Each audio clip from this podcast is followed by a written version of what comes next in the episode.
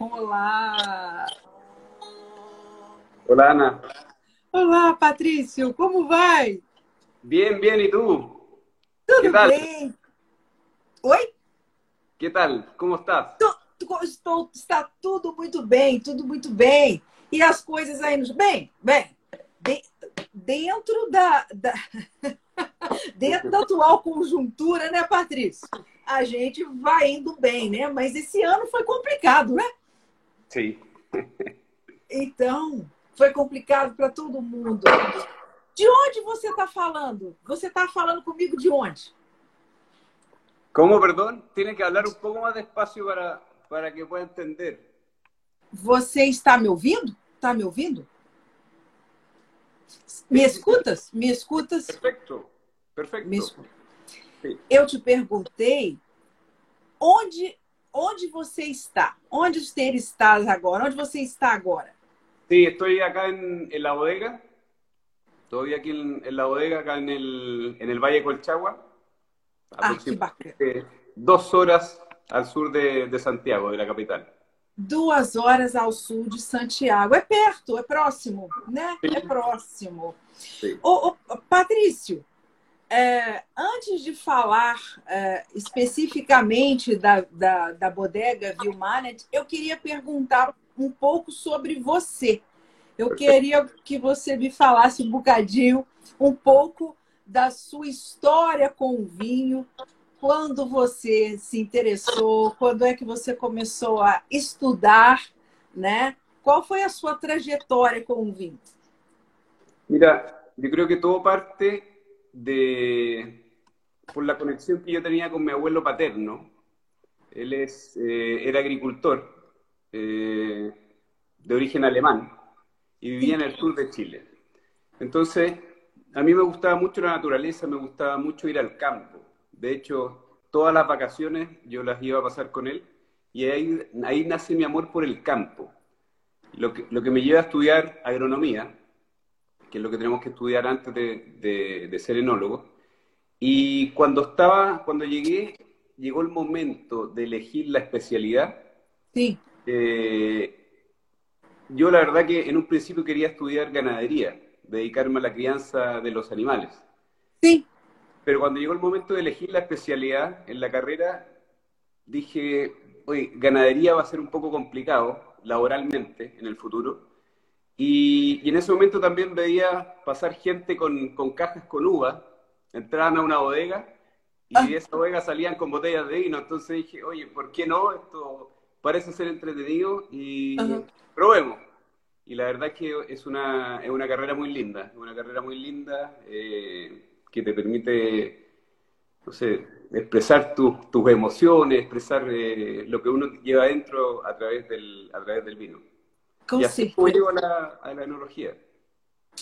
E você fez enologia aí no Chile mesmo, correto? En Chile, sí, sí. Hay, acá hay varias, hay un par de universidades muy buenas, eh, bien reconocidas, las cuales daban la, la carrera de, de agronomía y, y la especialidad de enología en su momento. Hoy día hay un poco más, pero en su momento eran principalmente dos o tres universidades. Eh, bastante buenas, así que bien. Sim. Además, además en Chile, nosotros salimos como ingenieros agrónomos, enólogos. Sim, Es una carrera que dura cinco años, a diferencia de, de carreras técnicas de, de enología que duran alrededor de tres años o tres años y medio en otros lugares. sim. E você é, sempre trabalhou no Chile, no Chile, ou você foi trabalhar em outros países, outros lugares antes de voltar para o Chile? Me voy a servir una copa de, té que tenemos sí. hoy día antes, antes que se me olvide. Yo lo, yo lo abrí recién, así que voy atrasado. Tá atrasado, é ótimo. Sim, ó, já está aqui. Yo voy a poner al día. Que beleza! Mas que beleza! Muito obrigada. Gosta- Você, eu gostaria de agradecer. Quem, quem, quem foi que mandou vinho aqui para mim, Patrício? Y bueno, eh, te lo envió eh, nuestro importador, que está en, en Río, que se llama Asa Gourmet. Ahí más rato voy a, voy a poner acá abajo el, el contacto por si hubiera interesado de, de- Eles estão aí. Muito, Muito obrigada. Obrigada por enviarem o vinho. Uma beleza. Muito obrigada. Muito bem. E, então você. É, aí antes de. Você trabalhou em outros locais, em outros países, antes de, de, de voltar de vez para o Chile? Sí. Bueno, eh, la verdad que trabajé, he trabajado varias veces en, en distintas partes. En, mi primera experiencia en otro país fue en, en Napa Valley. Trabajé en ¿Sí? la bodega Robert Mondavi el año 2001. Sí. Mi primera experiencia fuera, la verdad, una experiencia muy, muy rica, enriquecedora, técnicamente y también una experiencia de, de vida por el hecho de, de estar solo eh, viviendo en otro país. Eh, también trabajé en, en Australia, ¿Sí? cerca de Hunter Valley, como a tres horas de Sydney en un pequeño sí. valle que se, llama, que se llamaba Maggi, especiali especializado en, en Syrah. Ok. En Syrah principalmente. Y bueno, después fui nuevamente a, a Estados Unidos, ya el 2000, 2009, donde trabajé con Paul Hobbs. Ok. Una, un enólogo muy conocido a nivel mundial. Sí. Y de hecho, hoy día es es el enólogo que nos está asesorando hace um par de anos acá em, em Biomanen. Sim, que legal, que bacana. É, o, Paul Hobbs é uma referência, né? Sim. Todos conhecem, todos. É interessante que no Chile uh, todos, todos vocês sempre mencionam, né? O Paul Hobbs, ele sempre tem alguma influência, alguma, algum trabalho com todos vocês de uma forma ou de outra. Isso é muito legal, né? Sí. Paul Hobbs fue el, el, era el asesor de, de, mi antiguo trabajo, previo a, a Biomain, en la Viña San Pedro, y de hecho él me dijo, Pato, a Patricio nos llaman Pato acá en Chile, y Pato, vamos a, ven a trabajar conmigo para que, para que vamos, te voy a enseñar a hacer vino, me dijo. Sí, una, sí. una muy buena experiencia também. E quando foi, então, que você começou o seu trabalho com a? Eu empecé tres semanas antes del terremoto, del gran terremoto que tuvimos en Chile el año 2010. Nossa. Eh, empecé en febrero del 2010 y llevaba dos, tres semanas trabajando cuando vino el terremoto, Nossa. que revenció la bodega, botó Cuba, botó vino, y ese fue como el, el aterrizaje que tuve acá en, en la avenida.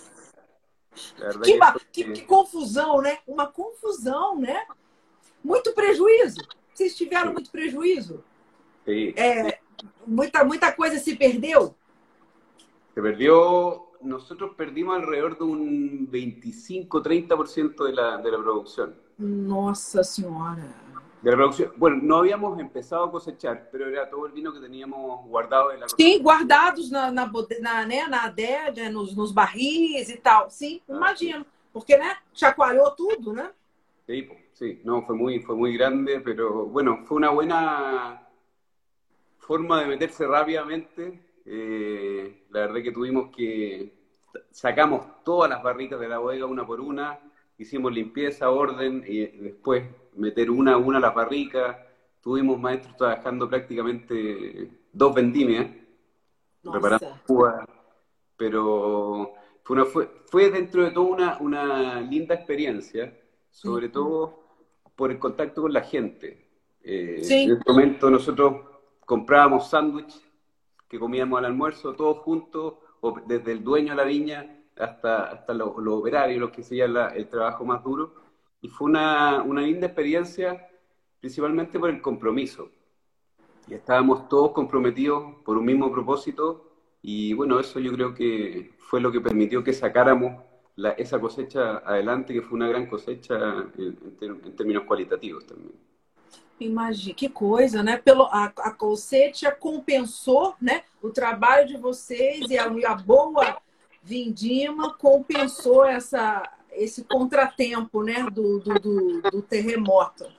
Sim. Ô, Patrício, conta um pouquinho a história da Vilmane. É, é, é, uma, é uma bodega familiar, né? Fundada por uma, por, pela família Vil. Conta um pouquinho da história deles aqui pra gente, por favor. Mira, Eh, Biomanet, como, como, bien dice, es una bodega de origen familiar. Eh, la familia Viu eh, proviene de Cataluña. Y, y, el negocio comienza como negociantes. Es decir, ellos compraban vino en el mercado local y lo envasaban en garrafas de 5 litros, 10 litros, 20 litros. Y eso lo salían a vender en, en Chile. Estuvieron así mucho tiempo hasta que en el año 66 Miguel Biumanent, ya correspondiente a la segunda generación de la vitícola, decide comprar este campo donde yo me encuentro hoy en día, el Fundo San Carlos, donde está la bodega, el restaurante, donde tenemos los viñedos más antiguos, tienen más de 100 años. ¿Y por qué lo compra? Porque él al comprar vino, compraba vino que se producía en este, en este campo. Entonces siempre los vinos que compraba en este lugar tenían algo particular, tenían algo especial que le llamaba mucho la atención. Y bueno, se decía comprar este campo y, ya posteriormente sigue en el negocio de, negociantes, comprando vino, ahora ya producía su propio vino. Ya en el año 90 o a fines de los 80 hay un cambio en la filosofía de producción y pasamos de la masividad, producir vinos más masivos en volumen, a producir vinos de calidad y es donde comienzan las exportaciones también. Nosotros comenzamos a exportar a, principios de los 90. Y bueno, hoy día exportamos más de 50 países y algo que nos caracteriza es el, el Malbec. Eh, yo creo que somos la, fuimos la, la primeira viña chilena Sim, vocês são os pioneiros no cultivo do Malbec no Chile, ah. né? Da Malbec no Chile. Fomos a primeira foi... en, en, etiquetar una botella como Malbec el año 92. Sí. Así que, y hoy día, claro, tenemos Malbec en, en ocho, ocho distintos Malbec dentro de toda nuestra... Sim, do, do, do seu portfólio, é, do, do, ah. dos, das etiquetas, dos rótulos. De quem foi a ideia de plantar a Malbec e por que que a, por, por que que a, por que, por que vocês apostaram nela? O que, que foi que vocês acharam que daria certo? ¿Por qué? Que lo que pasa es que cuando, cuando Miguel Viu Manen compra este campo, el Malbec ya estaba plantado. Ya está. son de fines del 1800. Y justamente lo que él sintió y lo que él vio en los vinos que compraba de este lugar, que es lo que te, yo te comentaba que era algo particular, especial, era justamente el Malbec. Ok. De hecho, en algún momento se pensó arrancar ese Malbec y en los años 80, 90, se pensó arrancar el Malbec y plantar Cabernet Sauvignon, que era lo que se vendía en esa época. Pero al final, eh, don Miguel dijo, dejemos el Malbec, eh, aportan las mezclas, y, bueno, y apostó por el Malbec y después, obviamente, le fue dando la razón. Cuando ya empezamos a producir Malbec por, de forma separada, en forma monovarietal, ya eh, eh, se expresa de una manera particular y algo distinto. Y eso hace que después sigamos apostando por este Malbec y, y lleguemos al día de hoy con nuestro ícono en base a Malbec. O, o Viu, o Viu... El Viu 1. Eu vi, vi, Viu 1. Eu ia falar Viu 1, Viu 1, exato. E no, no caso, é, eu, eu, me veio aqui uma pergunta né, no sentido de Quantos hectares da Malbec existem no Chile hoje? No, no Chile, é, é, isso é uma coisa um pouco exclusiva da sua região, de vocês? Existem mais pessoas plantando? Como é que é a Malbec no Chile, no geral? Eu creo, hoy día, durante los 10, 10 últimos años, diría yo, se ha estado plantando harto Malbec. Eh, porque aumentaron los pedidos. Argentina creció mucho con el Malbec eh, y yo creo que nos sumamos al, a, este, a este consumo de Malbec o a esta, esta necesidad de Malbec. Entonces las viñas empezaron a plantar Malbec, pero hoy día sigue siendo un porcentaje relativamente bajo de la superficie a nivel nacional. Será alrededor de un 4%. Sí. 4-5% de, de, la superficie de variedades. Hoy día debemos tener alrededor de 4.000 hectare aproximadamente, não creio que mais que isso. Sim, então vocês fazem um produto bastante exclusivo, né? Porque são poucas pessoas plantando a Malbec, né? No Chile, né? Vocês têm um vinho, uh, um Malbec feito em Mendoza, né? Na, na, no Valuco, Sí, teníamos, eh, teníamos un proyecto que de hecho fue el origen de Vivo, Sí. de, de que correspondía a un Malbec que hacíamos en, en Mendoza, en el Valle de Uco. Y bueno, la- la- eso, eso nace de un viaje, de una gira técnica del equipo enológico junto con los dueños a, a Argentina, donde después de recorrer bodegas, ver más o menos lo que estaban haciendo en, en Argentina con, en referencia al Malbec, sale la idea de, oye, ¿por qué no hacemos un, un Malbec argentino al estilo chileno? Sí, que Y ahí nace el proyecto y eso dura cuatro años. Eh, hicimos, trabajamos con eso hasta el año 2010 y a partir del 2011 nace el Vivo Chile, donde Sí. está compuesto por el viñedo centenario, que es una mezcla Sí. de Cabernet Sauvignon y Malbec, de viñedo centenario, y Sim, también otra mezcla eh, que es una mezcla de variedades mediterráneas. sim. Patrício, qual é.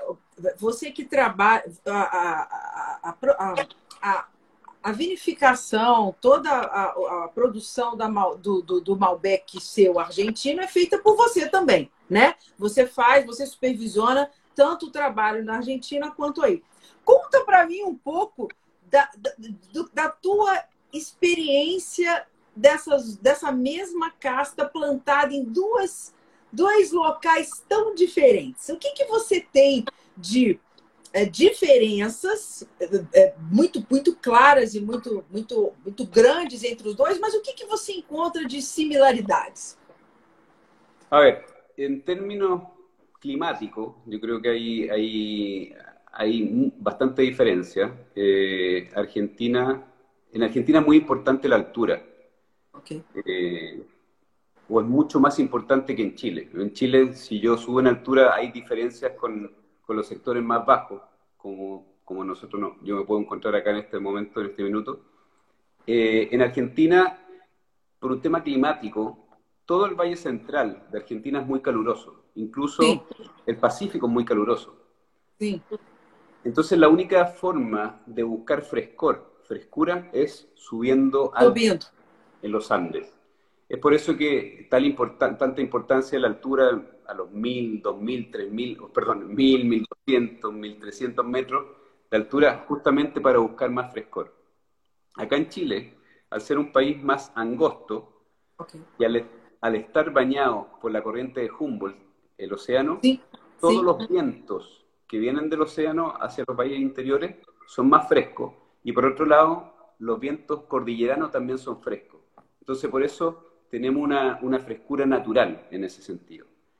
Después hay un, en Argentina hay mucha luminosidad, lo que hace aumentar el color. Los, los vinos argentinos tienen mucho color. Pero en ese minuto, cuando nosotros trabajamos el Malbec allá, todavía se usaba mucha madera. Entonces, el Malbec argentino tiene un tanino muy dulce, muy sedoso, bocas muy Sí. grandes. Pero en ese momento todavía usábamos mucha madera.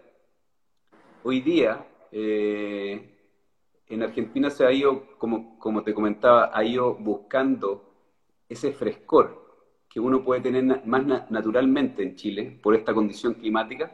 sim. Eh, y también ha ido eh, respetando un poco más a la variedad en términos de, de uso de madera, sobre todo maderas nuevas. Y bueno, hay diferencias, hay diferencias, pero son dos vinos, yo diría que el carácter de ambos vinos son distintos. Sim, Son- Sí. No son comparables, diría yo. Cada uno tiene Sí. su característica y, y- y su carácter que lo, que lo identifica. Isso é, isso é o que é o mais interessante, é o mais bacana, né? Como a, a mesma casta ela desenvolve eh, características e qualidades completamente diferentes, em terroirs diferentes, né? E aí, como você está falando, a comparação é, é, a comparação é, é injusta, né? Com ambos os vinhos, né? Porque cada um tem a sua a sua beleza. No caso do, do, do você está falando um pouquinho do, do terroir, eu, né, eu te perguntei especificamente da Malbec, mas no seu terroir, do, do, no Vale do Colchagua, da, da Vilmanet, você planta quais outras castas e como é que é? Fa- Fala um pouquinho. Você já falou um pouco do terroir do, do- dos seus vinhedos, né? Mas fala um pouquinho mais, inclusive falando das castas que você, das outras castas que você é, é, explora y tem na Vilmanet. Mira, eh, hablando en términos de, de, terroir, de suelo, coincidió con, con mi llegada el estudio de los suelos. Porque la verdad, si uno quiere hacer un vino de alta calidad, un vino de clase mundial, primero no basta con mirar el, viñedo y, elegir un sector. Tiene que primero entender cómo la raíz, en este caso la planta, interactúa con el suelo. Tiene que entender si esa variedad es la mejor plantada del lugar y está adaptada a esas condiciones de suelo. Entonces, lo primero que hicimos nosotros fue hacer un estudio de suelo de los tres campos propios que tenemos. Y eso nos permitió hacer un mapa de cada campo, el cual te permite hacer un manejo diferenciado a nivel de, campo, te permite regar de forma diferenciada y posteriormente cosechar en forma diferenciada. Por ejemplo, uno puede tener un cuartel y del cuartel se cosechan distintos sectores a distinto tiempo. Sí. Y al final se, se vinifica también con, de una forma diferente. Entonces, es muy importante el entendimiento de esa conexión planta-suelo. Y bueno, después en, cuanto a variedades, tenemos el Malbec, que es la que más nos caracteriza. Acá en Colchagua también tenemos Cabernet Sauvignon muy antiguo, de más o menos de la misma data del Malbec, de más de 100 años. Eh, Carmener, plantado en los últimos 20, 25 años. Tenemos otras plantaciones en este campo de semillón, una variedad súper interesante también, eh, muy antigua, que hoy día lo trabajamos como late harvest, como vino dulce, pero también hemos estado realizando ensayos últimamente para eh, de fermentaciones con pieles, más vino rosado, vino, perdón. Sí. Eh, laranja. Orange. orange wine, sí, sí, sí. Y es bastante, es bastante interesante, sobre todo por la complejidad que te aporta una planta antigua. Y bueno, hay Syrah, hay, como te comentaba, tenemos variedades mediterráneas también que se plantaron en el año 2005, justamente buscando, viendo el potencial que tenían estas variedades en, en, el, en Colchagua. Colchagua tiene un clima mediterráneo y estas variedades se dan, bastante bien. Tenemos garnacha, monastrel. Eh, en esa época también se plantó tempranillo, tanat, petit verdot. Y bueno, hay, hay varias cosas, pero la, las principales superficies son Malbec, Cabernet Sauvignon y Carmenet, yo, en términos de, de volumen. Sim. No, você tem Viognier também, né? Viognier você tem também, não tem? Sauvignon Blanc também tem, né? Viognier, Sauvignon Blanc também, né? Sauvignon Blanc também. E Chardonnay também. Chardonnay. Você não faz espumantes? Faz? Não. No, ¿Por qué? ¿Por qué, Patricia? Mira, lo hemos, hay, hay, hay, un par de, hay varias cosas, varios temas. Hemos, em, le dimos vuelta, pensamos en algún momento el proyecto del espumante, pero nosotros como bodega estamos, y como viñedo, estamos localizados en, en el sector más cálido de Colchagua, el sector centro que es un poco más cálido. Entonces, lo que hemos buscado y lo que decidimos fue especializarnos en lo que sabemos hacer. Lo que sabemos hacer son vinos tintos. Entonces, hemos mantenido ese foco y hemos incluso hemos seguido avanzando y, y, concentrándonos en lo que sabemos hacer. Hay muchos productores, muchas viñas que tienen viñedos en la costa, donde se pueden producir blanco eh, con mayor potencial para hacer espumante. Hay muchas vinícolas que están haciendo espumante. Entonces nosotros dijimos, si hacemos espumante vamos a hacer un volumen chico, vamos a tratar de hacerlo lo mejor que podamos, pero nuestro know-how y nuestro saber hacer eh, son los tintos. Entonces dediquémonos a eso. Com certeza, com, com, com, com, está correto. É, é, preferir, é, é sempre bom é, se ater ao que, ao, que, ao que vocês fazem de bem, de melhor, de bom e melhor, né? Do que ficar dando muito. A gente fala aqui no dá tiro para tudo quanto é lado, né, E, e ficar atirando em tudo, né? E na, e, no, e na questão da, dessas castas, uh, falando das tintas, né? Qual é a que te dá mais trabalho? Qual é a mais desafiadora para você? Uf, eh, todas, bueno, todas son, cada una tiene su, su detalle. Uh. Eh, si bien no tenemos el Pinot Noir plantado acá, es muy desafiante producir un Pinot Noir. Un Pinot Noir eh, necesita mucho detalle en el manejo, hay que, hay que cuidarlo, hay que seguirlo muy de cerca. El Pinot Noir es una variedad muy sensible. Eh, después tenemos el Syrah. El Syrah eh, es una variedad que, que, hay que controlar. El Syrah es como un caballo desbocado. Que corre, Ela é muito corre, vigorosa, corre. né? Muito vigorosa? Muy, muy, puede llegar a ser muy vigoroso si uno no lo controla.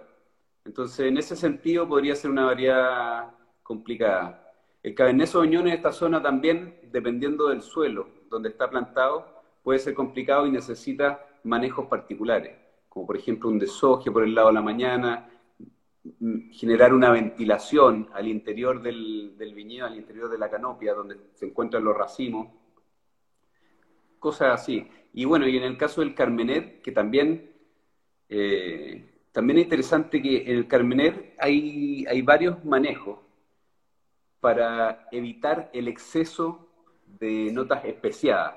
Da, da, da, piras, da pir... La piracina, el exceso de piracina. Entonces, es necesario remover hojas, sacar hojas cercanas a los racimos, pero cuando uno saca muchas hojas y deja el racimo completamente expuesto, si bien disminuyen las piracinas, disminuyen estas notas a especia, a pimienta, también disminuye la frescura de la fruta. Y la fruta queda excesivamente madura, entonces se pierde el balance. Entonces también ahí hay que ser súper cuidadoso eh, al realizar esos manejos. Sí, É, a Carmené me, me, não, não, não sou, não, não, não tenho essa. A gente aqui assim de fora, que a gente que estuda um pouco, sempre escuta falar que a Carmené é muito desafiadora justamente por conta disso, né? Ela tem um ponto aí, um, se você deixa passar, ela fica passada. Se você tira antes, ela fica com aquele verde, né? Que muitos acabam falando que ah, isso é normal da Camené, mas não é tão normal assim, né, Patrícia? Ela está fora do tempo, né? Es que hay un tema, el Carmener puede tener notas especiadas, puede tener la piracina, de hecho una característica de la variedad, pero en la boca tiene que ser suave. Si tiene piracina en la nariz y en la boca tiene un tanino suave, no hay problema. El problema es cuando tiene esa nota piracina y en la boca el tanino es verde, agresivo. Eso no puede ser. Eso, eso te habla de, una, de un tanino verde y de una mala madurez. Le faltó madurez. Pero cuando aparece nota especial en la nariz y en la boca es sedoso, suave, así es el Carmenet. El Carmenet debe tener un tanino muy suave, muy redondo. Sim, e, e, e, e, o Carmenet bem vinificado, bem, bem, bem, essa produção cuidadosa. É um vinho maravilhoso, né, Patrício? É um vinho maravilhoso, um bom vinho Mira, de Carmener. Nosotros pensábamos que, que Carmener en sí era una variedad que tenía pocos taninos.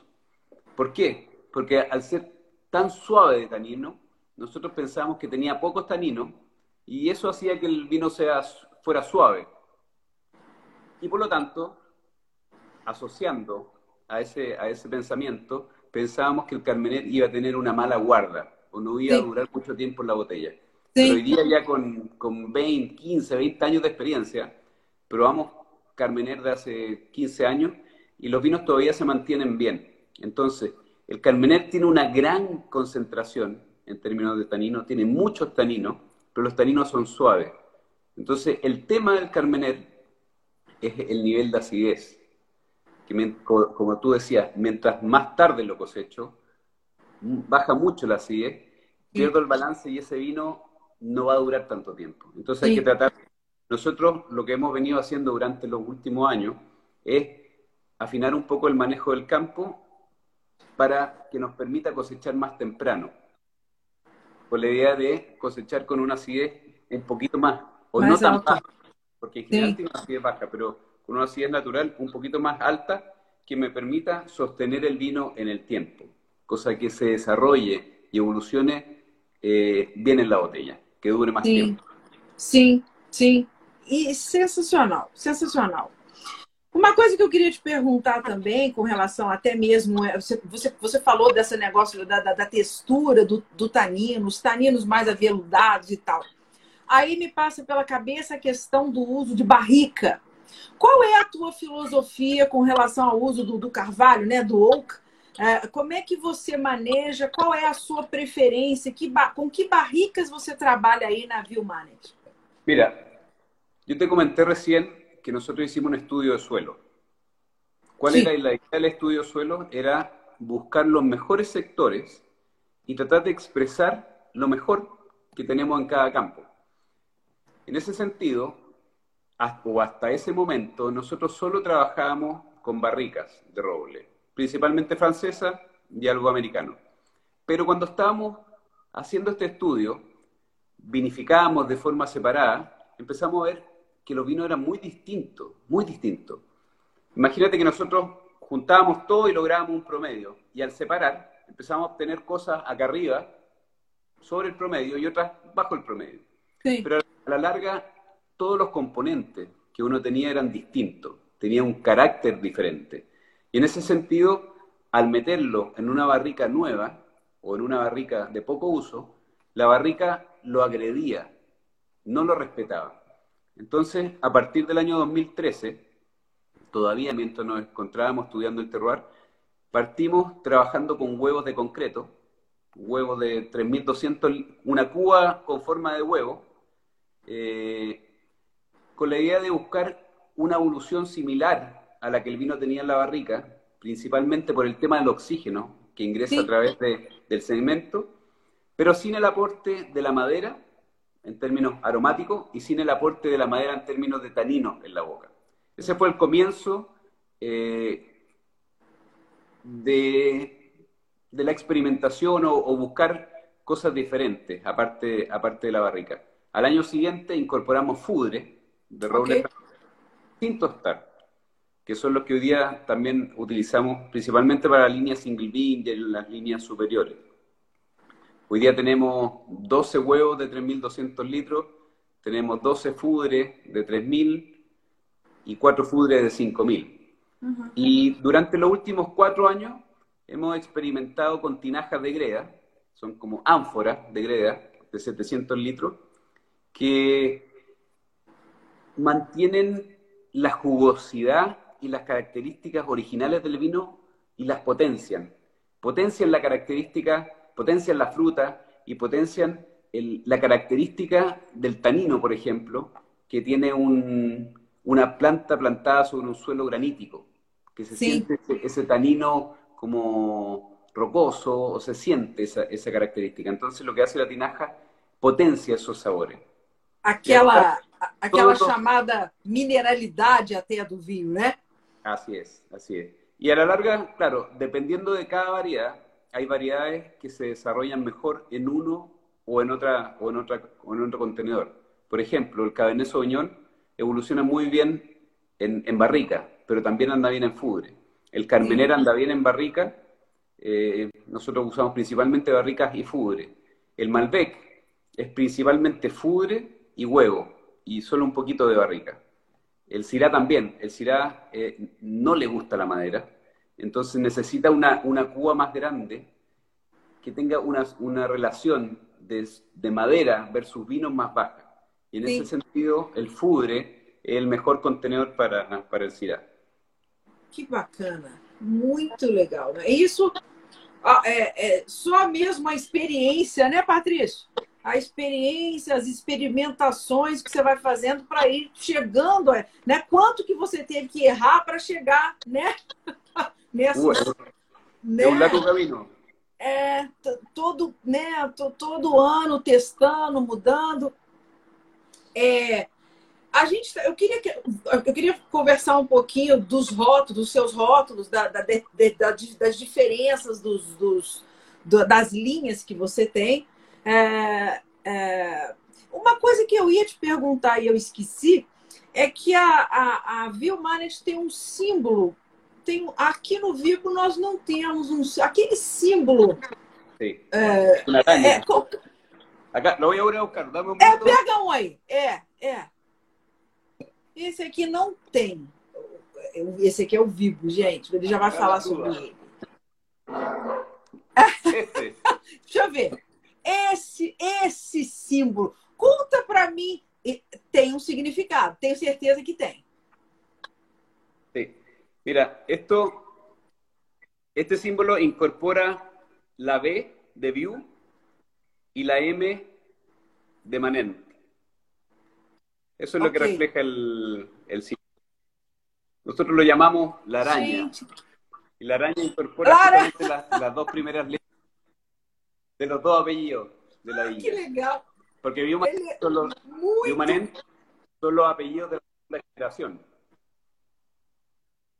Sim. De la familia. Que bacana, muito, é muito bonito, é muito bonito. Já aqui no Vipo não tem, né? Esse símbolo Aqui, acá, o Vivo. Bueno, aparece, aparece é... acá. Ah, é. Ah, exatamente. Aqui de baixo, aqui, em prateado, prata, aqui. É aqui. É lindo, lindo, lindo. Aqui. Ah, sim, sim. É isso aí. Bueno, muito bom, muito bom. A, a...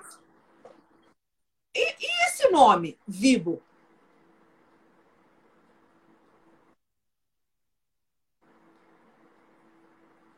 Alô?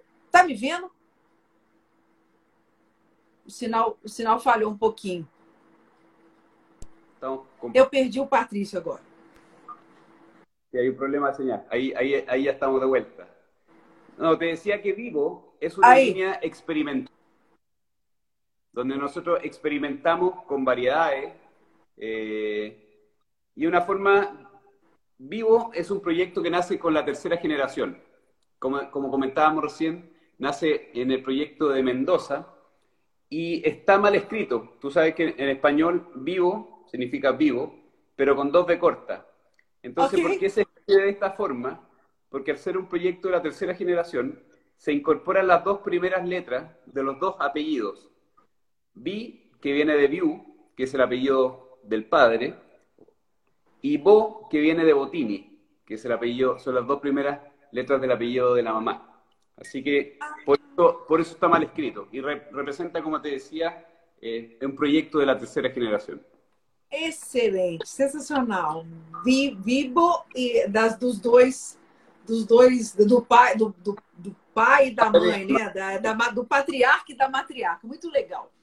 E aqui no caso, a gente tem vinhedos. Conta um pouquinho aqui. Vinhedo centenário, as duas castas. Fala un poco específicamente de ese vino. Bueno, como te comentaba, nosotros tenemos hoy día, hay dos vivos de Chile. Uno es esta mezcla viñedo centenario, que es una nace como una mezcla de Cabernet Sauvignon Malbec con un, pequeño porcentaje de Petit Verdot, que proviene de nuestros viñedos centenarios, nuestros viñedos plantados hace más de 100 años de Cabernet Sauvignon y de Malbec acá en este campo. Entonces, cuando nace este, este vino, para nosotros representaba la historia, eh, el origen eh, de Biomarén, en Colchagua, con las variedades que mejor se expresaban en ese momento, que era el Cabernet Sauvignon y, por supuesto, el, Malbec. Entonces, a, a su lado, quisimos hacer una mezcla que hablara de futuro, una apuesta de futuro. Y en ese sentido, hicimos esta mezcla que se llama Punta del Viento, que es el nombre del cerro, eh, de estas tres variedades, que es Garnacha, Monastrel y Syrah, que representa, como te decía, el futuro, una apuesta de futuro por estas variedades mediterráneas que se han adaptado y hemos visto cómo han ido evolucionando cualitativamente de forma muy, muy positiva. Y nosotros creemos también en parte que Colchagua tiene gran eh, Colchagua con grandes características acá para el desarrollo de estas variedades mediterráneas, tanto de suelo como, como de clima. Entonces, por un lado, nosotros tenemos la historia, el origen, y por otro lado tenemos la apuesta de futuro con el, con el bio Punta del Viento. Muito bacana. E aqui no caso você tem as duas castas, elas estão 50, 50 50 ou não? Tem uma porcentagem a mais de, de algum deles? Mira, año no, nosotros no tenemos receta. Tú sabes que en el mundo del vino las recetas no existen. Ok. Todos los años las mezclas van variando. ¿Y por qué? Porque todos los años el clima cambia. Hay años más fríos, años más cálidos, años muy cálidos, muy fríos, con lluvia, con sequía. Y, y eso hace que la característica del vino vaya cambiando. Por ejemplo, años fríos te generan vinos con menos estructura o menor cantidad de tanino y necesitan, por ejemplo, tener un mayor porcentaje de cabernet, que tiene más tanino. Entonces, la idea de las mezclas es tratar de mantener la consistencia cualitativa del vino durante los años y para eso uno va moviendo o va aumentando o bajando los porcentajes. Siempre en esta, en esta mezcla yo parto con el 65% Cabernet y 35% Malbec. Esa es como mi punto de partida porque generalmente es, esos porcentajes andan bien. Y de ahí empezamos a, a variar o a, a buscarle otra, Fa, experimenta e vê, né? Aqui, aqui eu, eu não sei se você está com. Eu tô com 2018. Você Esse também? Sí. Como é que foi esse, esse ano, 2018? Como é que foi 2018? 2018 yo creo que ha sido la mejor cosecha que ha tenido Chile, una de las mejores cosechas de la historia y la mejor cosecha, o sea, al menos de los últimos 20 años, donde, o dentro de mi experiencia en vino desde el, 2000, desde el año 2000, ha sido la mejor cosecha. Sobre todo en Colchagua. ¿Por qué? Como te comentaba recién, Colchagua, eh, o la parte central de Colchagua sobre todo, tiene un clima más cálido. Entonces, el año 2018, el anticiclón del Pacífico, que es este fenómeno que evita que entre toda la influencia del Pacífico o las nubes hacia, el- hacia, el- hacia los valles interiores, se debilitó. Entonces eso permitió que entrara la nube o la influencia costera hacia los valles interiores. De hecho, ese año, en, el- en enero, que es cuando nosotros salimos de vacaciones y vamos a la playa, en la playa en enero no hubo ningún día despejado, todos los días nublados, no hubo verano. Ó, Fue muy malo por el lado turístico, pero desde el punto de, vi- desde el punto de vista productivo de, de la planta, del, del vino, fue muy bueno porque las temperaturas máximas fueron relativamente bajas. ok. Eso permitió que la madurez fuera más lenta, que la acumulación de azúcares fuera más baja y la degradación de ácido fuera menor. Por lo tanto, obtuvimos vinos de graduaciones alcohólicas un poco más bajas de lo normal y de acidez natural un poco mayor. Sim. Por lo tanto, el balance que tienen los vinos 18 es muy lindo. La textura es muy bonita. Y son vinos que van a tener un gran potencial de guarda también. Sim. Inclusive, o seu, você acabou de fazer o lançamento do seu View Uno da, da, da Conceito 2018, não foi? Sí, no, no todavía. Va, va, es la próxima semana. Ah, vai, vai fazer agora o lançamento. Sí. E ele já saiu com 97 pontos no Descorteados desse ano, né? Sí, no lo hemos lanzado, pero lo mostramos a, a Descorchado y fue elegido el mejor Malbec de Chile. Y claro, por primera vez obtuvimos 97 puntos. É muito, muito legal. Aliás, vocês é, receberam várias menções no, no Descorteados, né? Para vários rótulos, né? Sí. Vários vinhos seus, né? Sí. Y bueno, como lo comentábamos en Descorchado, lo comentamos con, con Patricio Tapia, y estamos de acuerdo en eso, que la cosecha 2018 de Vi1, ah, tanto para mí como para él, es la mejor cosecha de Vi1 en la historia. Olha, espetacular, Una cosecha espetacular. buenísima. Espetacular. Ah, o Rodrigo aqui está perguntando, eu ia até te perguntar, como, ah, da, da- dos seus vinhos aqui no Brasil, como é que é, quem é que faz a, a- quem é que traz a Vilmanet para o Brasil e como é que o consumidor brasileiro acha, consegue. Com... Você tem essa, essa informação aqui para o Rodrigo, Patrício? Mira, voy a, ahí acabo de poner eh, el, el, sitio web de Asa Gourmet, que es nuestro, nuestro importador que está en, en Río de Janeiro. Eh, bueno, también tenemos otros, otros eh, importadores, pero, pero aquí les paso el dato de, de Asa Gourmet para todos los que tengan interés en, en comprar nuestros vinos por essa zona. Sim. É, aqui, aqui na minha cidade eu acho, em, em, não acho todos os rótulos, mas os seus rótulos mais. Uh, os, de, os de. Os mais acessíveis, né? Eu consigo achar aqui na minha, na minha cidade. Então, a Vilmanet a gente acha aqui no, no, Brasil, assim, com uma certa... Pelo menos aqui de fora eu vejo, eu sempre vejo, né? A, a, além... Vocês têm os rótulos ícones, né, Patrício?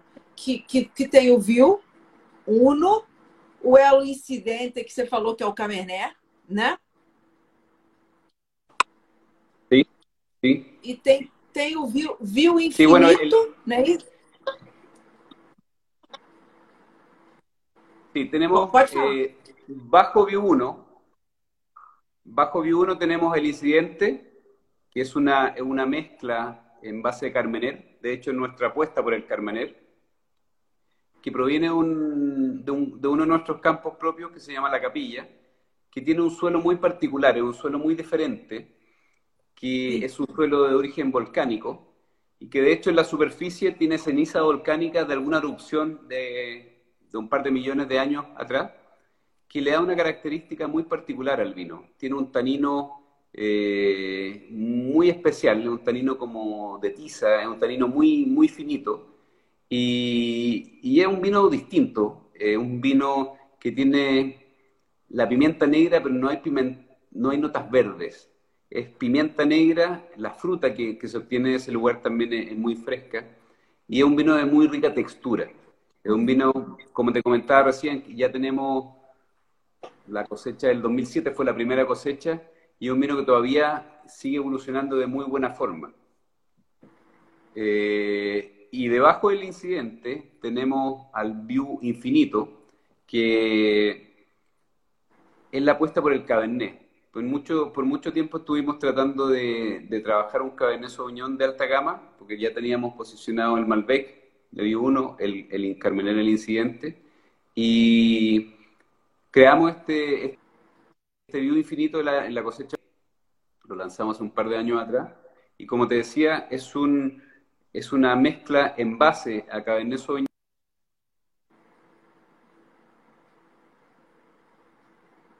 de Campos viñedos de más de 100 años, como comentaba, más Malbec, también de los mejores sectores, de los mismos sectores de donde obtenemos el View 1.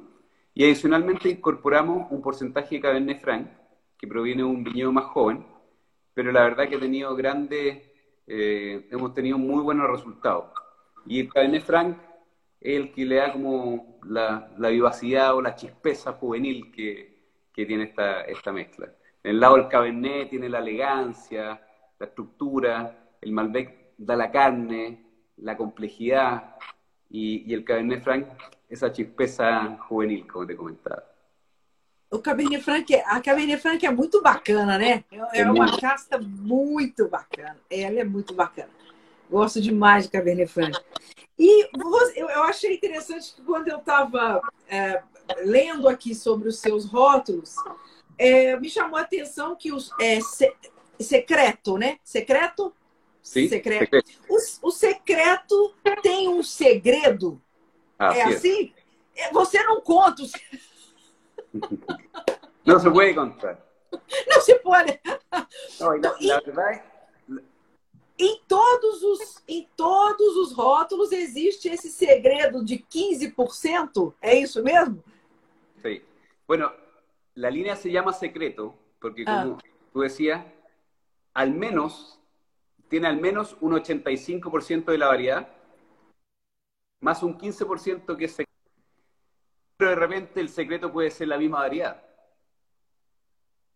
Sí. ese 15% puede, puede ser la misma variedad, así como otras variedades. Generalmente, al igual que, que lo que te comentaba con el vivo, viñedo centenario, las mezclas van cambiando para mantener esa consistencia de calidad en el tiempo. Y ahí es donde entra el secreto. Entonces, dentro de todas las variedades que te, que te comenté anteriormente, vamos usando secretos. El secreto a la larga es como la sal y la pimienta. Uno tiene su, cuando uno cocina, uno tiene su comida y va poniendo sal, pimienta, hasta lograr el equilibrio perfecto. Es a, a receita, a, a, receita correta, né? É isso mesmo. E, e, e me, me, me, você tem também um rosé. É um rosé só, o rosé de Malbec, ou não? Você tem outros rosés? Não, temos um solo rosé en la línea reserva y es un rosé de Malbec.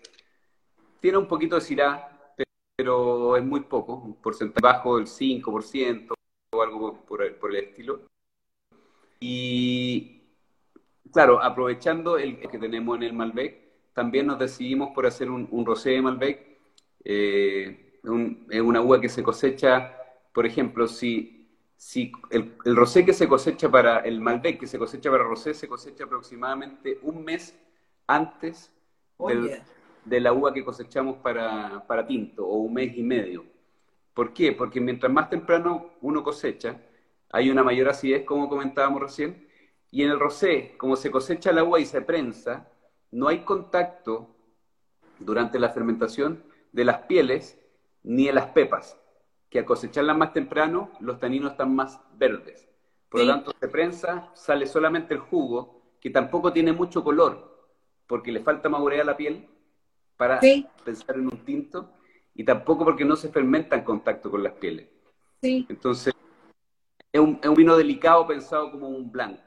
Un vino bastante fresco, muy, muy, muy balanceado, un vino perfecto para Brasil, para esas tardes templadas, para la piscina, para a praia. Exatamente. E eu, eu, eu, eu, acho que eu ainda não degustei esse rosé. Eu vou procurar. Eu quero ter, é, experimentar, que deve ser maravilhoso. Os brasileiros têm que tomar mais vinhos brancos, vinhos rosés. Aqui é muito quente. Ô, ô, Patrício, fala um pouco para mim da, da, da, da, da, do enoturismo que vocês têm, que eu sei que é bem forte aí na Navio Manet. É, e como é que está agora, né, na situação atual, e como é que funciona? Tem até é, carruagem para levar o turista, é isso? Sí, mira, Biomanet fue la primera viña, eh, una de las primeras viñas que fundó el, la ruta del vino en Colchagua. Fueron siete viñas y Biomanet fue una, fue una de las fundadoras. Biomanet es la viña más visitada de Colchagua. Anualmente, cada año vienen 30.000 personas, un poco más de 30.000 personas que visitan eh, el centro turístico que tenemos. Y los principales clientes son nuestros amigos brasileros. El, principal, viene en mayor volumen acá a Biomanet. Y bueno, en Biomanén, José Miguel, que hoy día es perteneciente a la tercera, yo lo conocí hace 20 años y siempre lo vi preocupado del turismo. Nosotros viajamos juntos en Europa yo en ese momento no lo conocía. Pero siempre donde íbamos, bodega que visitábamos, mucho foco en la parte turística. Y de hecho él eh, ha sido como el gestor de, de la evolución turística que ha tenido Biomanén y también el Valle. Hoy día también está muy dedicado al, al enoturismo, es presidente de, de Enoturismo Chile. Y bueno, nosotros tenemos el centro de turismo, donde, que hace los tours, como tú bien decías, hacemos tour en carruaje, donde se recorren los viñedos, se viene a la bodega, aunque hoy día la bodega la tenemos cerrada a turismo por, por un tema de, de, de, seguridad para nuestros trabajadores, por el tema de la pandemia eh, tenemos tour en, en, bicicleta eléctrica, hay sectores para hacer picnic. Nosotros damos una canasta con vino, copa, unos picoteos para hacer picnic. También tenemos un centro de equitación. Eh, tenemos, tenemos un restaurante. Tenemos. Está el restaurante de la viña y también hay un estudio de una chef famosa, que es Pilar Rodríguez, que también se encuentra en la viña. Entonces hay una gran gama de, de posibilidades para, para hacer turismo. Então, deve ser Eso, eso, es lo que explica también la, la, la gran cantidad de turistas que nos, que nos visitan cada año. Sim. A- Agora, atualmente, as visitas, vocês estão recebendo basicamente só turistas do, de- do próprio Chile, né? Atual, né? Dentro do, do, do país mesmo, né? Sí, principalmente de Chile. Nosotros estuvimos cerrados hasta el mes de octubre, o hasta fines de octubre. Abrimos la primera semana de noviembre, hace un mes que estamos abiertos. Y la verdad que hemos tenido mucha gente, pero sí, principalmente chilena. La verdad que antes eran principalmente extranjeros, venían Chile, pero no tanto, y hoy día el- el- son prácticamente todos chilenos y ha habido un, un- un aumento en, en las visitas. La verdad que estamos bastante contentos con eso. Que bom, que bom. É, a gente espera que, que para 2021 a gente tenha uma, uma, uma- um pouco de normalização, né? O setor, o turismo foi muito castigado, né? Sofreu muito com a, com a, com essa, com a pandemia, né? Assim, foi um dos setores que, que teve que, que teve uma perda, que teve muito pre- prejuízo, né? O, o turismo, né? Aí no Chile, é, esse ano, né? Como é que foi? co- co- Como é que, a, como é que foi? Quais os, os, os efeitos da pandemia na Vilmanet? Como é que vocês é, lidaram com esse ano? O que, que vocês tiveram que mudar e como é que vai ser daqui para frente? Mira, lo, lo más importante es que hasta el día de hoy, toco madera, no hemos tenido ningún contagio al interior de la viña. Eh, la verdad que nosotros hablamos con todos nuestros trabajadores, obviamente pusimos distintas medidas de contingencia y, la gente se tomó muy en serio todo el tema. Eh, han sido hasta el día de hoy muy cuidadosos eh, y como te decía, no hemos tenido ningún contagio al, interior, solamente un par de, eh, de familiares que se han contagiado o han estado ahí esperando, por lo tanto, por lo que hemos sacamos a gente por un, por un par de semanas para evitar traer cualquier, cual- cualquier contagio a la, a la viña. Eh, nos ha afectado, por supuesto, en, en venta. Eh, nos afectó en venta, pero la verdad que menor a lo, a lo que nosotros esperábamos. Eh, Chile, Chile la verdad que se, se- recuperó. Yo creo que el negocio online a nivel mundial, ha, en- en- entre comillas, ha reemplazado, compensado la baja en, en ventas que, que teníamos presupuestadas para este año. Pero la verdad que hemos seguido trabajando Hemos buscado efi- eficiencia, eh, se sigue trabajando de la misma forma. Yo la verdad que no, no, he parado ningún día, al igual que toda la gente que trabaja en la parte productiva. Y bien, los equipos han respondido, se ha notado el compromiso. Y nuevamente vuelvo a lo, que te comentaba del terremoto.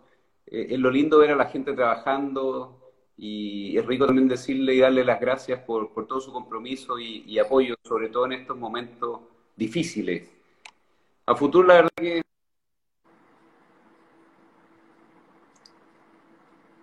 como de la misma forma, con, con mucho cuidado e incluso con más ganas, más ganas que antes. Sim, sim. Vai, vai dar tudo certo, né? Vai dar tudo certo. É, é- é muito bacana. O, o- vocês sempre falam muito isso, né? Que o trabalho não parou dentro do, dentro do, do possível, todo mundo continuou trabalhando, vocês continu- continuaram fazendo o que tinha que ser feito e deram um jeito e vai dar tudo certo, né? A, a situação vai, vai melhorar. A gente vai, vai superar, né, Patrício? De todas maneras. Patrício, agora eu vou, te- eu vou passar para umas perguntas mais pessoais para você. Pode ser? Sí, perfecto. Preparado? Muito bem. Eu quero saber qual é a tua palavra favorita. Palabra favorita. Mira, yo uso, uso muchas palabras. Eh, soy un poco, soy algo bueno para el garabato, como decimos acá en Chile. Eh, yo uso mucho la palabra, a ver, si hablamos de palabras malas, la palabra mala sería huevón, que es, típico, es típico de acá en Chile. Y también eh, yo te diría energía. Energia, energia. Ener... Sim. Energia. Boa palavra, boa palavra. E no caso da palavra mala, o, o palavrão que a gente fala no Brasil, qual é a, a palavra mala que você mais usa? Uf. Bueno, en la palabra mala, como recién comentaba, huevón, pero sería un huevón con un apellido. Pronunciable. Impronunciable. Impronunciable acá.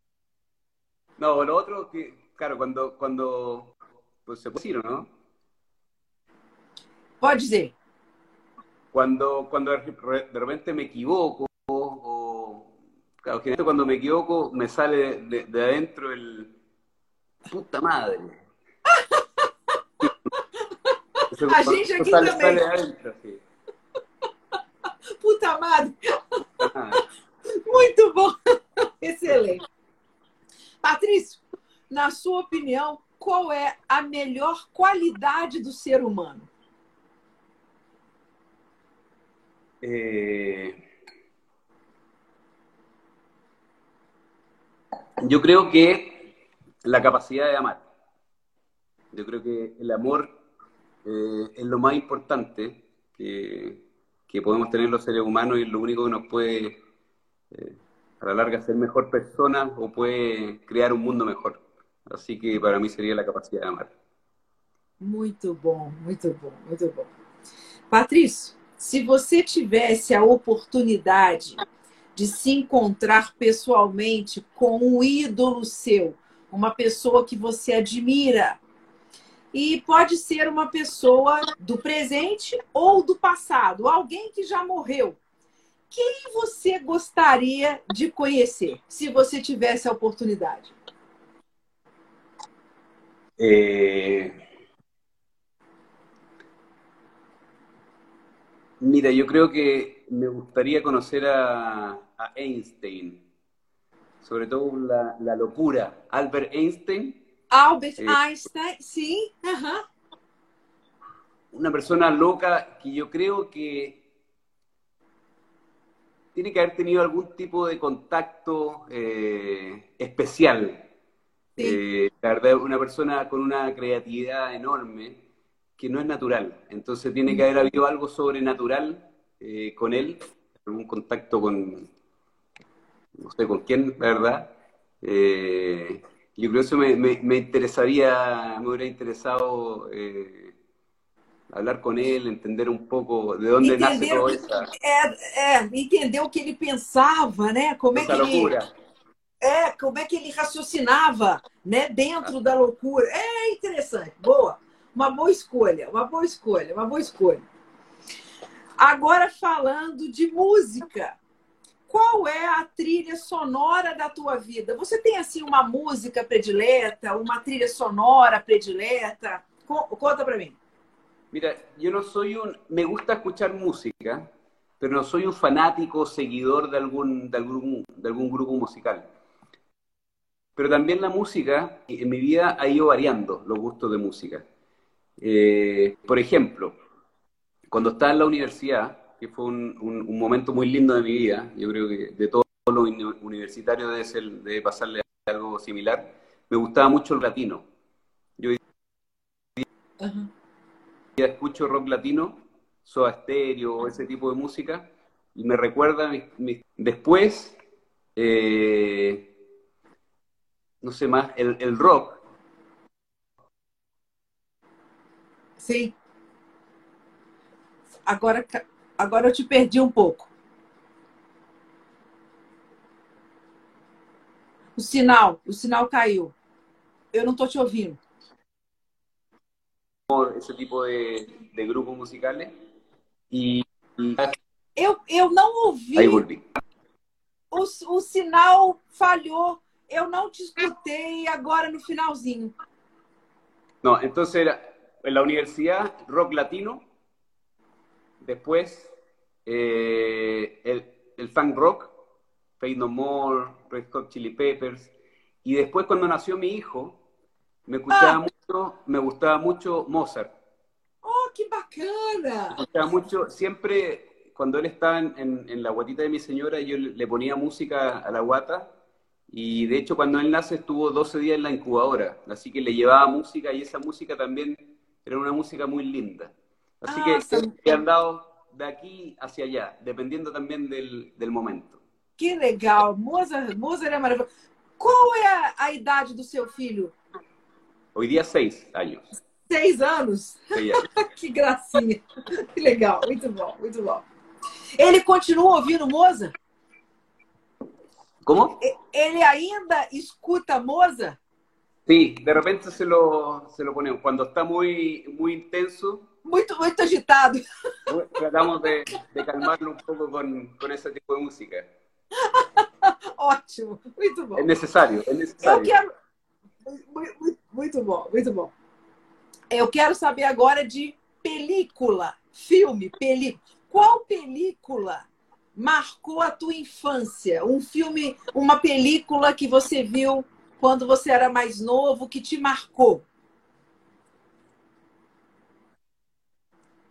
Mira, eh, la verdad es que no soy un gran eh, televito, no me gusta mucho la tele, pero la película que me acuerdo, me acuerdo, acuerdo que me marcó porque fui a verla sin ninguna expectativa y me gustó Ah. mucho el sexto sentido.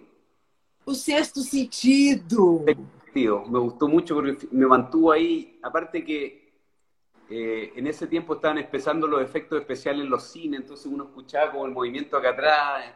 Y eso la verdad que lo, lo recuerdo como una película, es una de las películas que me acuerdo que vi cuando, cuando era chico. Bacana, muito marcante mesmo. Acho que marcou a gente de uma forma. Ah, eu também gosto, adoro o sexto sentido. Boa lembrança, gostei, gostei. Agora, livro, livro. Você tem um livro favorito? Qual é teu livro favorito? Uy, la, la verdad que para los libros son malos, malazos, malazos para los libros. Yo soy, yo soy una persona que me gusta mucho la naturaleza, la conexión con la, con la naturaleza, entonces paso mucho tiempo eh, andando en bicicleta, caminando en los cerros, me gusta la pesca, entonces tengo mucho, dedico mucho tiempo a eso. Y adicionalmente no me gusta mucho la, la lectura, entonces he leído libros y no hay alguno que me haya marcado. Ah, sim, entendi. Então, você, então você gosta de correr, pedalar, bicicleta? Me gusta Você mucho, me faz, gusta ir você faz todo dia? ¿Cómo? Todos os dias. Todos os dias você faz uma Não, caminhada, pedala. Bueno, cuan- acá en la viña, nosotros al visitar los viñedos caminamos, caminamos harto, eh, Sí. pero siempre, siempre me pasa que cuando estoy trabajando, siempre estoy abierto a, a ver cosas. Me gustan los pájaros, me gusta, no sé, los paisajes, disfruto, disfruto eso. Entonces hay una... Me gusta la conexión con la conex- naturaleza. Uma conexão com a natureza. Né? Bacana. Muito legal, muito legal. Agora eu quero saber um ruído, um ruído que te irrita. Un ruido. Uf. Mira, es, es- es chistoso, pero ojalá que no me escuche. Va a quedar grabado acá, pero ojalá que no me escuche. Algo que me molesta mucho, mucho, Ah. es cuando el secretario se pone a hablar fuerte. Estoy tratando de trabajar, estoy tratando, estoy concentrado y de repente empieza, no, aquí. Empieza a hablar por teléfono hablando fuerte y yo así, "Ah, no puede ser, no puedo seguir trabajando, no me puedo concentrar. Es, es un- y es una voz o un, o un molesta, molesta, como si fuera un ruido terrible, pero molesta, molesta mucho. Ojalá que sea- Porque no le decían. Adorei! Ótimo! Muito bom. Patrício, se você não fosse enólogo, que profissão talvez você teria escolhido? Mira, yo siempre pensé en estudiar agronomía. Como te comenté, no, no sabía enología todavía. Pero siempre me han gustado mucho los números. De hecho, estuve en algún momento pensando en, en ser ingeniero comercial, o, o agrónomo. Si la posibilidad de elegir de nuevo, nuevamente elegiría la tecnología, justamente por el contacto con la naturaleza. Eh, Sí. Claro, si bien hubiera sido ingeniero comercial, pero, pero no, volvería a ser lo mismo, volvería a la tecnología. Não, sim. Você não, não teria sido feliz, não, né? Não teria sido feliz. Não, não, podría, la verdad. não, com certeza. Muito bom. A minha outra pergunta é: se você, se você tivesse que ir para uma ilha deserta, que vinho você levaria com você? A ver, yo soy fanático, a mí me gustan, soy fanático de dos orígenes en el mundo. Me gusta por un lado el Piemonte italiano, Sí. me gusta mucho los vinos de los Barolo y también me gustan los vinos de la Borgoña. Ah, bacana. Como es, como es una isla y me imagino que hace calor, eh, él optaría por la Borgoña, eh, optaría por, por un Puligny Morraché, Opa! que es uno de mis vinos favoritos, de mis blancos favoritos de la Borgoña. Así que Maravilhoso mesmo. mi elección. Vai passar belíssimos dias na ilha tomando. Y ojalá que fuera por. Excelente, excelente. E outra pergunta é: se você pudesse dar um conselho para você mesmo lá no passado, se você pudesse falar com você mesmo e dar um conselho para você mesmo, qual conselho você daria?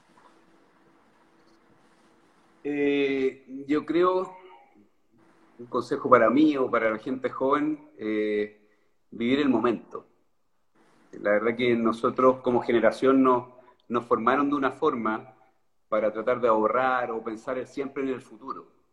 Pero yo creo que es muy importante vivir el presente, vivir el momento y vivir el minuto, vivir cada minuto. La vida es muy corta, se pasa volando, sobre todo hoy día se pasa cada vez más rápido.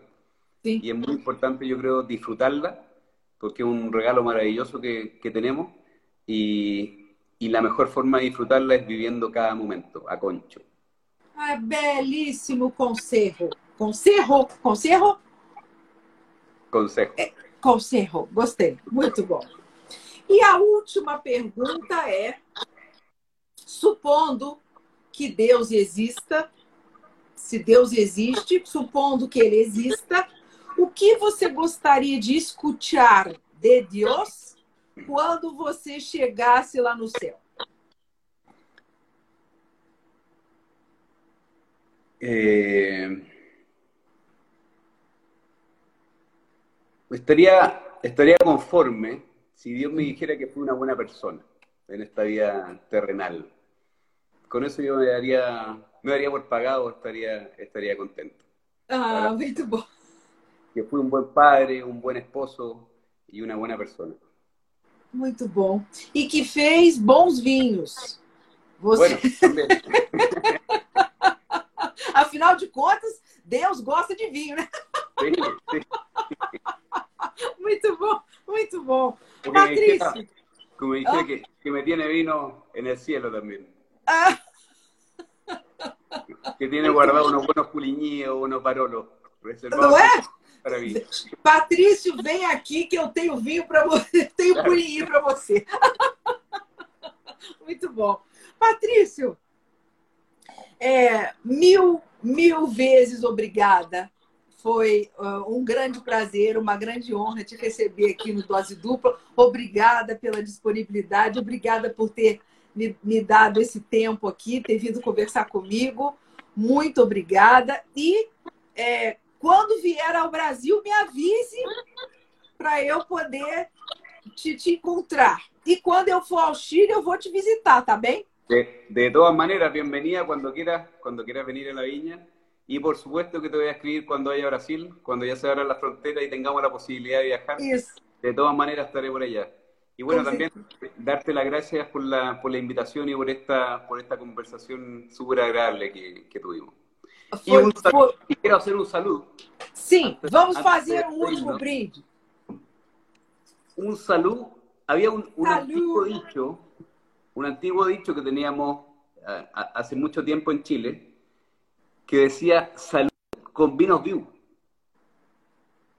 De hecho, hay un, hay un dibujo de un mozo que aparece con una bandeja y con una copa, y justamente era el eslogan que tenían nuestros vinos hace 50 años atrás. Así que te invito a hacer un salud con vinos view. Salud, salud. salud. Muito obrigado, muitas graças. Salud, muito, muitas graças. Boa noite e até a nossa, até, até breve, até breve. Tchau, Ana, muitas graças. Um grande beijo. Boa noite, muito obrigada.